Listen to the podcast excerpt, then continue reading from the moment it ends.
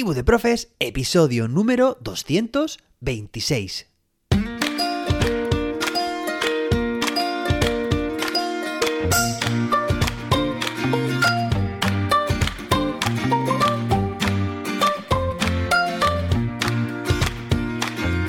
Hoy es lunes, día 28 de noviembre, ya estamos terminando el mes de 2022. Y hoy vamos a celebrar el día de ayer domingo, día 27, que por ser domingo precisamente, pues claro, no tuvimos episodio, pero es que ayer, pues para mí es uno de los días más importantes del año en cuanto a profesión se refiere porque el día 27 de noviembre de cada año se celebra el Día del maestro o el día de la maestra en España. Así que este día tenemos que celebrarlo, claro que sí. Y qué mejor que hacerlo en un domingo, en un día festivo, sin trabajo, para celebrarlo como toca. Bueno, aunque hoy también pues tenemos la posibilidad de celebrarlo en clase, ¿vale? Bueno, felicidades ante todo. Y hoy vamos a dar respuesta a la pregunta que algunos centros me han hecho llegar estos últimos días con referencia al descuento de Black Friday de los cursos, los cursos online para docentes. Bueno, hoy en realidad se celebra el día o el Cyber Monday, que es básicamente otro día que incita al consumismo. Bueno, seamos cabales también y gastemos lo que creamos conveniente, ¿vale? Ni más de la cuenta y oye, pues que también si hay especiales ofertas y descuentos eh, respecto a otras fechas del año, pues vamos también a aprovecharlos, claro que sí. Venga, entonces hay centros que últimamente se han puesto en contacto para decirme, oye José David, pero estos descuentos los podemos hacer a nivel de centro. Es decir, está claro que un docente o una docente se puede apuntar, se puede matricular a cualquier curso y realizarlo, pero lo podemos hacer a nivel de centro, en este formato, en formato online, de manera que cada uno, cada una lo trabaja, pues están disponibles 24/7. Es decir, que en cualquier momento del día, de la noche, fin de semana, festivo, incluso, como vamos a ver a continuación, durante las vacaciones también de Navidad, pues es posible. Y la respuesta, yo he ido contestando a esos correos, evidentemente es que sí, que sí que se puede hacer. Y es muy sencillo. Así que si queréis también vosotros y vosotras llevarlo a cabo en vuestros centros, pues adelante. ¿Vale? Yo os explico el proceso a través de jose-david.com barra pregunta. Y además también es que vais a tener dos meses, no uno, sino dos meses de acceso a los cursos, bueno, al curso en el que os matriculéis. Que por ejemplo, si os matriculáis hoy, día 28 de noviembre, normalmente es un mes de acceso, hasta el 28 de diciembre sería, que es el día de los santos inocentes, y sería en realidad una ampliación de otro mes hasta el 28 de enero.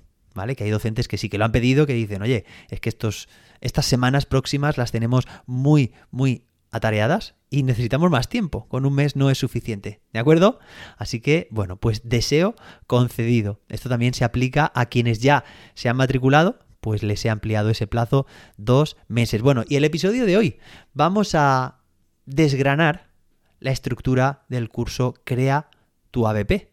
Vamos a ver el índice o el guion, la estructura de contenidos de este curso para que os hagáis una idea, para que sepáis que hay más allá, que hay detrás de ese curso y sobre todo también para que, independientemente a que lo hagáis o a que no, sepáis la, la estructura, el orden secuencial a la hora, a la hora perdón, de diseñar un ABP. Aprendizaje basado en proyectos, ¿de acuerdo? O al menos como yo lo he distribuido, ¿de acuerdo? Porque aquí puede haber distintas variantes, pero me pareció muy lógico. Esto, este proyecto lleva ya como un año, a punto de, hacer un año ahora mismo, que se creó la primera edición y, pronto, a la vuelta de, de, Navidad, saldrá por fin ya ese libro que muchos me habéis preguntado, ¿vale? El reto ABP en 21 días. Bueno, en primer lugar está la temática la temática que va de la mano de la ocasión. Es importante que recabemos información de el alumnado, de nuestro alumnado, por supuesto también, que tengamos en cuenta también fechas próximas en mente, ¿vale? En mente o más que en mente en papel. Que estemos al tanto también de eventos, de noticias de actualidad y de cualquier oportunidad. O sea, ahí tenemos que ser una antena que reciba todas esas fuentes de información y que sea capaz, con un toque de creatividad, de originalidad, de darles forma y encauzarlas para que, trabajando esa temática, al mismo tiempo se produzca una ocasión, una oportunidad en la cual nuestro alumnado estará tremendamente motivado. Entendemos, ¿no? Es saber identificar esa temática en función de una serie de variables que si hacemos la elección correcta tendremos muchas papeletas de que nuestro ABP esté muy bien definido. Esta será nuestra semilla a partir de la cual se originará, empezará a crecer nuestro ABP. A continuación tenemos la pregunta generadora. Es importante que definamos una pregunta abierta que se preste a la acción y que para contestarla evidentemente haga falta pues una investigación, un proceso, un prototipado, una argumentación. Al final será para contestar a la pregunta generadora hará falta que llevar a cabo el proyecto. Y es importante que la definamos porque va a orientar, va a perfilar la dirección a la cual nuestro alumnado va a dirigirse. En tercer lugar tenemos el producto final, es decir, debemos definir tanto qué se va a resolver, qué situación, eh, normalmente es respuesta a la pregunta generadora, ¿de acuerdo? ¿Qué es lo que nuestro alumnado, normalmente por grupos cooperativos, va a crear? Taxonomía de Bloom, la última, en el último nivel, fijaos, orden superior, taxonomía de Bloom, qué va a crear y cómo lo va a plasmar. Aquí hablamos del producto final, que por cierto puede ser uno, pueden ser varios, pueden ser tangibles, pueden ser no tangibles y también definimos el formato, de esto ya hemos hablado en unos cuantos episodios anteriores.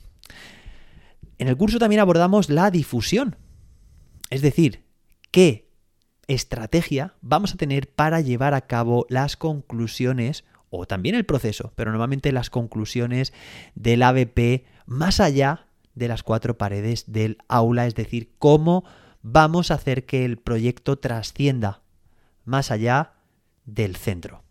Y es importante definir una buena difusión para asegurar que nuestros aprendizajes llegan también a donde tienen que llegar. Es decir, que afectan, que actúan, que modifican, que mejoran el entorno. Que además también la difusión va muy relacionada con qué?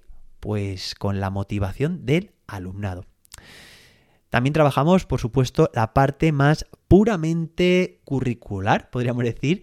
Es decir, trabajamos los contenidos, eh, bueno, ahora, los saberes básicos, las competencias clave, las competencias específicas, los criterios de evaluación, toda esa parte, por supuesto, también debe quedar reflejada, debe, debe quedar muy bien parametrizada, deben quedar muy bien seleccionados esos elementos. También abordamos los agrupamientos, es decir, qué tipos de agrupamientos vamos a utilizar en nuestras actividades. En gran grupo, grupos cooperativos o grupos de trabajo reducidos, parejas, trabajo individual, y también aseguraremos los roles mínimos necesarios para el proyecto. Es importante también, a continuación, definir la estructura de actividades. Es decir, un ABP puede que tenga 3, 4, 8, 12, 20 sesiones. Bueno, pues en el día a día, ¿qué actividades se van a abordar? Y es importante saber esa secuencia de actividades que estén bien graduadas y que empiecen además también con una primera actividad a modo de detonante, que sabemos, que queremos saber, que necesitamos saber. Y la última actividad, pues seguramente sea la difusión, como hemos comentado anteriormente, exposición, difusión, ¿de acuerdo? Bueno, aquí hablamos también pues de mi consejo, y es que en cada tarea abordemos un criterio de evaluación. Eso es la forma más sencilla de llevarlas a cabo. A partir de ahí, si tú ya quieres llevar a cabo o trabajar más criterios de evaluación en cada tarea, pues ya es cuestión, es una decisión tuya. También abordamos la temporalización, es decir, calcular el número de sesiones que nos va a llevar. Vemos también los recursos, los identificamos, tanto si son humanos como materiales, financieros, tecnológicos, infraestructurales, no sé si se dice así esta palabra, pero yo la utilizo, y hablamos también de las herramientas digitales. Hay gran cantidad de herramientas digitales que están proliferando además a un ritmo vertiginoso. Las que ya existen además se están mejorando continuamente y es interesante también que si alguna o algunas nos apañan, es decir, suponen una mejora sustancial en el proyecto, que seamos capaces de utilizarlas. Y luego viene una serie de mm, tareas, porque esto sabéis que son 21 tareas, 21 vídeos con sus sucesivas tareas que tienen que ver con la evaluación, que de hecho la semana pasada os dije, en el curso de ABP hay como 5 o 6 sesiones de evaluación, pues son 6 en concreto, ¿vale?